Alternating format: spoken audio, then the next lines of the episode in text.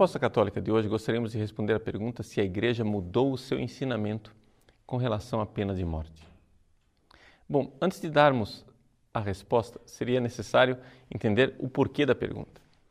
O fato é que nós, tradicionalmente na Igreja Católica, sempre admitimos a possibilidade da pena de morte. Isso pode parecer escandaloso para a mentalidade moderna, no entanto, esse é o ensinamento mais tradicional que nós encontramos nos vários catecismos antigos, nos documentos dos papas e até mesmo nos grandes teólogos como Santo Tomás de Aquino. Agora, se a igreja sempre defendeu a possibilidade de uma pena de morte, por que é que agora o Papa João Paulo II, na encíclica Evangelium Vitae de 1995, diz que a pena de morte ela deveria ser evitada? Por que é que o Papa tem tanta dificuldade em aceitar a aplicação de uma doutrina tradicional tão sólida e comprovada na história da Igreja? Bom, a resposta é a seguinte: a Igreja não mudou o seu ensinamento. O Papa João Paulo II também não mudou o ensinamento da Igreja. O que mudou foi a circunstância em que a Igreja pode ou não aplicar esse seu ensinamento moral. Deixa eu esclarecer para você. Para que um ato seja moral ou imoral, não basta eu avaliar o ato em si mesmo. São três coisas que devem ser avaliadas: o ato em si mesmo, a intenção e as circunstâncias. Veja, o ato em si mesmo, ele pode ser bom, como, por exemplo, o rezar. Mas se você faz por intenção errada, por vaidade, a coisa pode se tornar inadequada. O ato em si mesmo, ele pode ser bom, como por exemplo, o comer, mas as circunstâncias em que isto acontece podem ser inadequadas, como por exemplo, dentro de uma igreja. Então, para que a moralidade do ato seja realmente boa, eu preciso avaliar sempre intenção e circunstância. Ora, com relação à pena de morte, a Igreja sempre aceitou que o ato em si mesmo é algo de bom. Aqui eu preciso esclarecer por que é que a Igreja diz que a pena de morte, enquanto ato, é algo bom. Por quê? Porque existe aqui por trás uma realidade que é a legítima e proporcionada defesa. Se você não entender o que é uma legítima e proporcionada defesa, você não irá entender a doutrina da igreja com relação à guerra justa e com relação à pena de morte.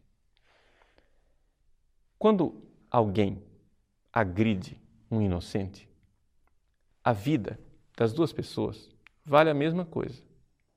Tanto o inocente quanto o agressor são seres humanos igualmente dignos, igualmente chamados à vida eterna junto de Deus. Mas existe uma diferença enorme entre os dois. Um é inocente e o outro é um criminoso. Portanto, o fato daquela pessoa que tem uma vida valiosa e preciosa estar agredindo a vida de uma outra pessoa que tem uma vida valiosa e preciosa, mas é inocente, faz com que eu possa aplicar uma legítima e proporcionada defesa, de tal forma que, ao defender a minha vida inocente, eu posso até mesmo chegar a tirar a vida daquele agressor. Se você entendeu isso, você vai entender o que eu vou dizer a respeito da pena de morte. Mas se você até aqui não entendeu, e você não, você é um desses pacifistas que diz que a legítima e proporcionada defesa é um absurdo, então você não vai entender absolutamente nada. Pois bem, então a primeira dificuldade sua é com a legítima defesa. Você precisa entender que é um ato moralmente reto fazer o uso da força para uma legítima e proporcionada defesa.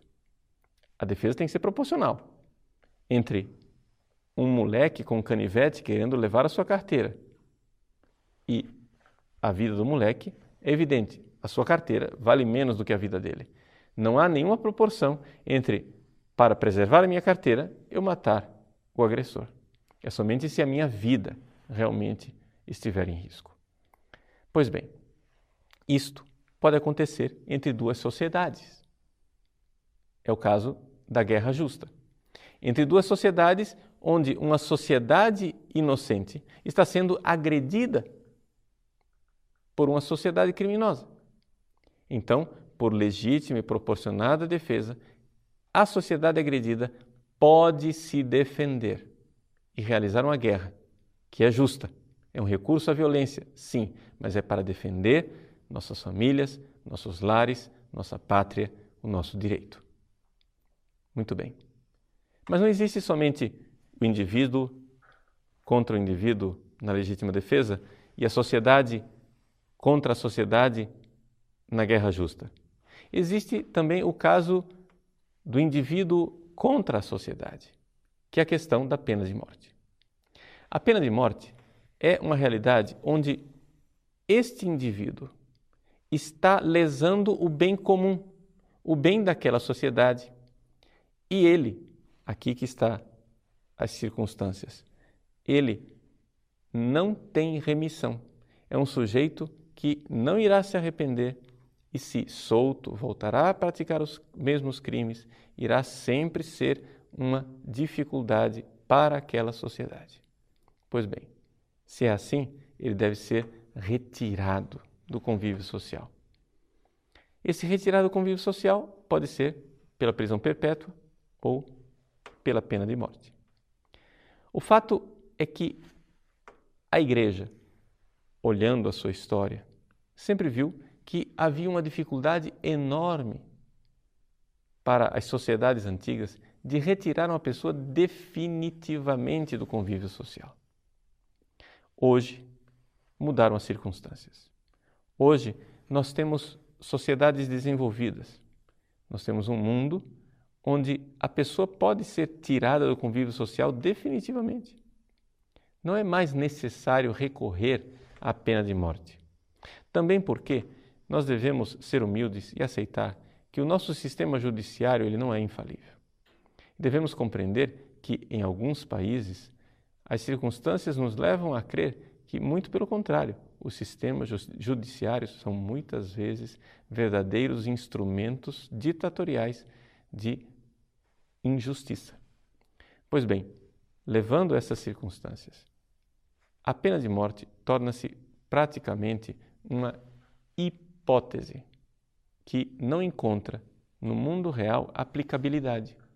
É isto que o Papa João Paulo II explica na sua encíclica Evangelium Vitae, no número 56, que, teoricamente, a pena de morte continua sendo algo legítimo, mas no mundo atual de uma sociedade desenvolvida, ela não encontra praticamente aplicação.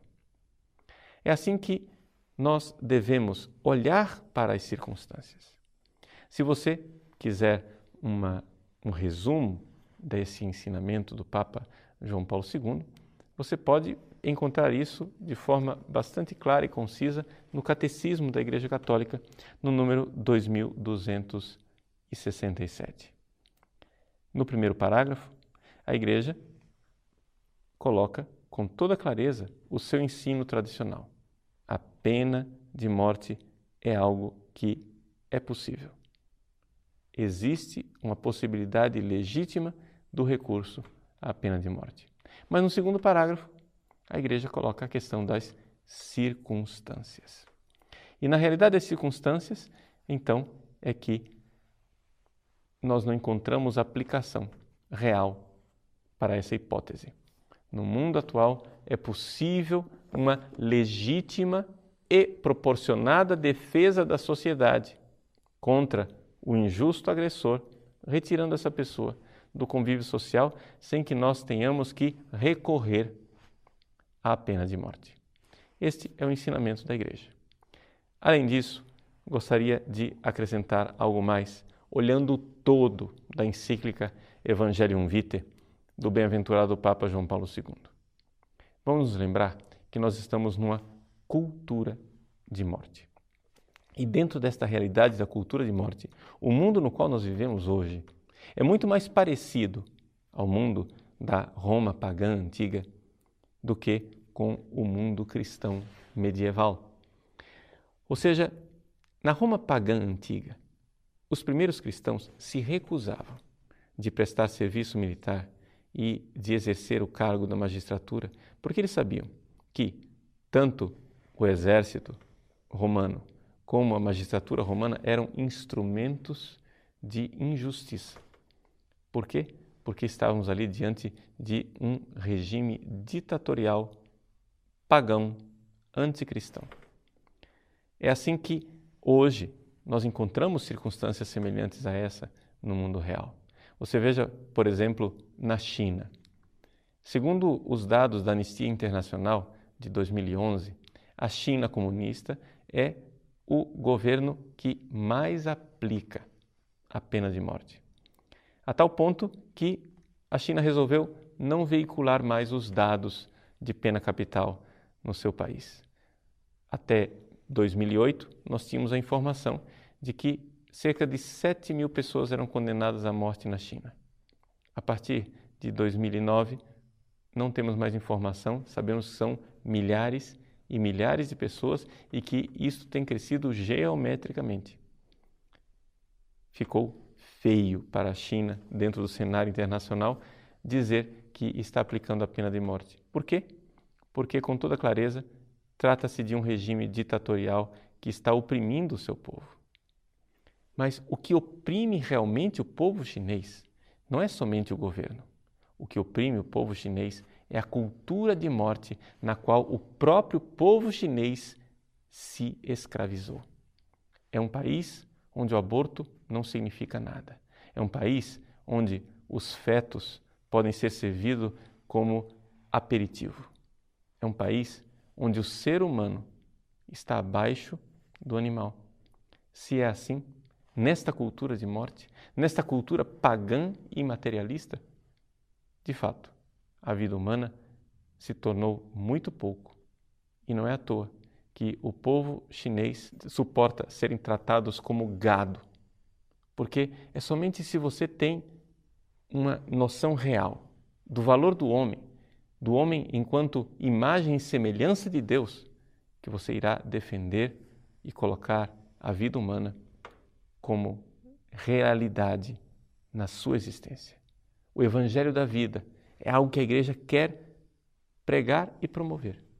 É esta a ideia daquilo que o Papa João Paulo II colocou na sua encíclica, e é por isto que hoje a igreja, embora teoricamente aprove a possibilidade de uma pena de morte, já não encontra mais aplicação. Por quê? Porque temos outros recursos incruentos para retirar uma pessoa do convívio social. E porque não podemos dar mais um passo na promoção da cultura de morte que, infelizmente, nos escraviza.